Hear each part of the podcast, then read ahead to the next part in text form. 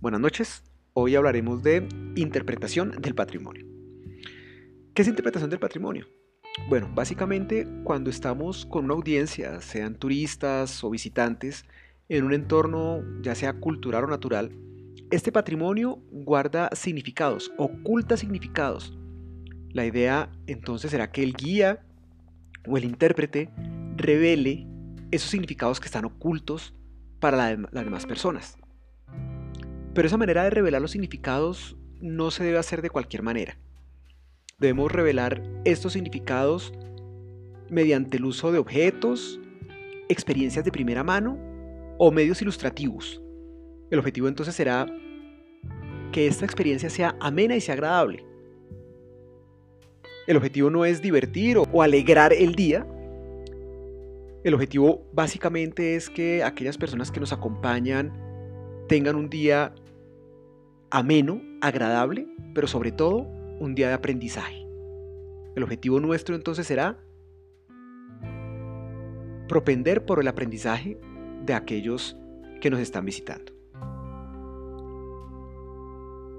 La interpretación busca entonces transmitir ideas, conceptos, no información literal.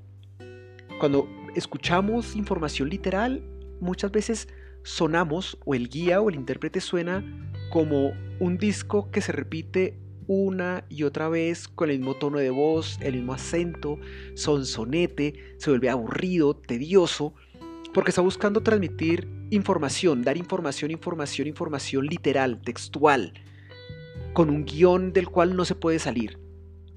Ese no puede ser nuestro objetivo. Cuando hacemos interpretación, entonces debemos hacer un acercamiento hacia estos recursos de una manera agradable en el cual tengamos siempre en mente que aquellas personas que nos están visitando al final del día tengan un aprendizaje. Vemos muchos guías que utilizan un lenguaje técnico y el lenguaje técnico termina aburriendo. ¿Por qué muchas personas no lo entienden?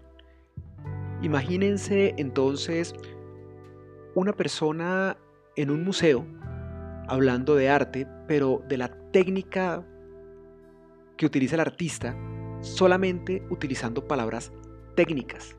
Muy seguramente al final del día las personas no habrán entendido sino muy poco de lo que dijo el guía, porque ese solamente se preocupó por transmitir información textual, literal, puntual, sin preocuparse porque la gente realmente aprendiera.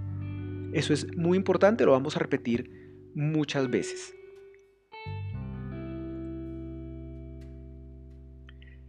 Entonces, finalmente la interpretación la podemos considerar como una herramienta, como un instrumento, es una metodología.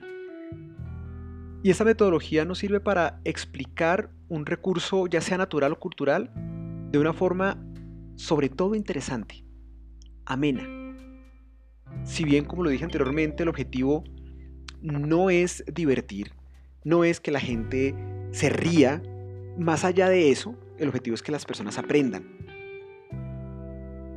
Entonces, cuando realizamos interpretación del patrimonio, debemos estar enfocados en que realmente nos hagamos entender. Y a través de ese entendimiento se logra una sensibilidad de la audiencia hacia los recursos que estamos interpretando queremos también eso, sensibilizar. Cuando uno entiende algo de una manera concreta, de una manera real, certera, se genera una sensibilidad. Cuando, por ejemplo, yo no entiendo la importancia del agua y de la preservación del agua, puedo utilizar este elemento y lograr entendimiento sobre la importancia de este recurso. Una vez logro que las personas entiendan la importancia y la magnitud, logro que la gente tenga una mayor sensibilidad. Entonces a través del entendimiento logramos sensibilidad, pero este entendimiento no puede ser a través de un lenguaje plano y técnico, tiene que ser ameno. ¿Por qué ameno? Básicamente porque aseguramos que las personas mantengan la atención la mayor cantidad del tiempo. Es fácil darse cuenta cuando un intérprete o un guía no está siendo ameno.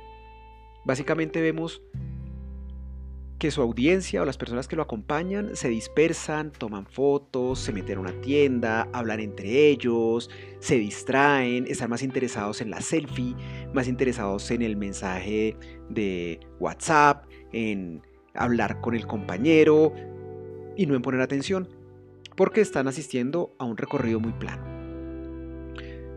Para esto hay varios elementos que tenemos que tener en cuenta, aparte de ser a menos, y es que debe ser un recorrido organizado. Las personas se dan cuenta cuando hay un recorrido que no ha sido debidamente planificado. Cuando el recorrido es organizado es fácil de seguir. No se necesita un esfuerzo mental para seguirlo o tratar de hilar una idea con la otra o, tratar de armar un rompecabezas, sino es muy fácil de seguir la idea, una idea tras otra. Es fácil, es divertido. Y para que sea fácil de seguir, debo hablar siempre de un solo tema. Es una película, es como contar eh, una muy buena película. Tiene un inicio, un nudo, un desenlace, pero el tema nunca se sale de contexto. El tema tiene un hilo conductor, tiene un objetivo. Desde que empieza la película, desde el mismo tipo de título de la película o del libro, la audiencia debe intuir qué es lo que el guía está buscando. La organización de un recorrido inicia por ese tipo de cosas. El título, la manera en que yo cuento la historia, cómo hilo una idea con la otra, cómo nunca me salgo del hilo conductor, del tema principal, cómo puedo dar pistas. Ahora vamos a hablar de esas estrategias que podemos utilizar. Vemos entonces eh, cómo algunos intérpretes o guías se preocupan mucho más por el volumen de información que sean capaces de recitar que por la calidad de esta información. Les importa más el qué pensarán los turistas o la audiencia sobre ellos que sobre el entorno, sobre el patrimonio. El objetivo nunca puede ser el guía. El objetivo tiene que ser, el centro del recorrido tiene que ser el patrimonio, no el guía. Si al final del día las personas están impresionadas por la tarea del guía ese guía o ese intérprete está haciendo un mal trabajo. Al final del día, las personas tienen que estar sensibilizadas y tienen que estar admiradas del patrimonio y de las riquezas y del entorno y sensibilizadas hacia un cambio de actitud o hacia algo que el guía esté buscando. Pero el guía no puede ser el centro del recorrido.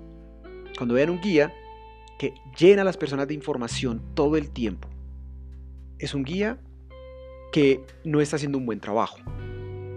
¿Ok? Eso es importante tenerlo en cuenta. Vamos a recalcar este punto que es el más importante tal vez. El objetivo de un recorrido jamás debe ser el guía de turismo. Debe ser el patrimonio, ya sea natural o cultural. El objetivo es asegurarse que el turista tenga una idea clara, un concepto. Solamente uno. Ni dos, ni tres, ni cinco, ni diez. Uno. Es mejor que el guía se asegure que el visitante aprenda una sola cosa y que lo haga bien, ya que si el turista o el visitante aprende una sola cosa, es posible que ese solo aprendizaje perdure durante mucho tiempo y sea él mismo capaz de hablarle a otras personas sobre sus aprendizajes. Porque escucho muchos turistas hablar de lo bueno que fue el guía porque tiene una memoria impecable e impresionante y lo que hizo fue repetir nombres y fechas textuales durante puntuales durante todo el recorrido. Y al final el turista no aprendió ni una fecha, ni un personaje, ni supo realmente eso qué importancia tenía.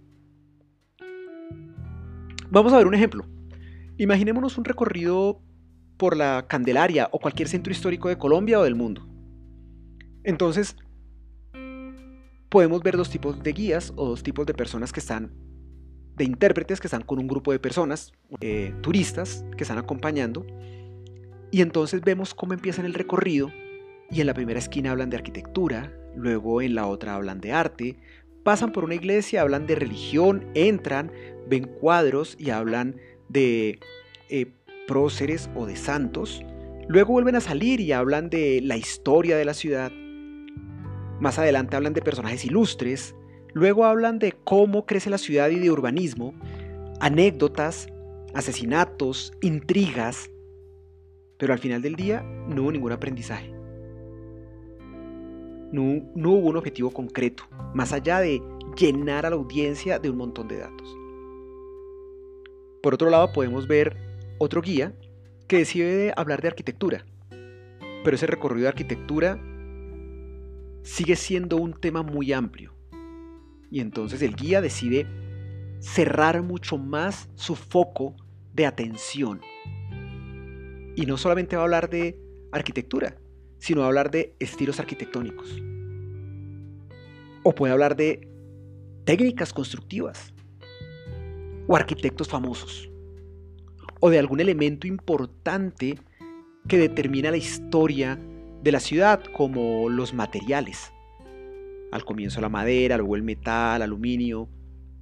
Y se enfoca solamente en eso. Y al final del día, estos turistas o esta audiencia va a tener claro qué elementos marcaron qué épocas y por qué eso es importante para la historia.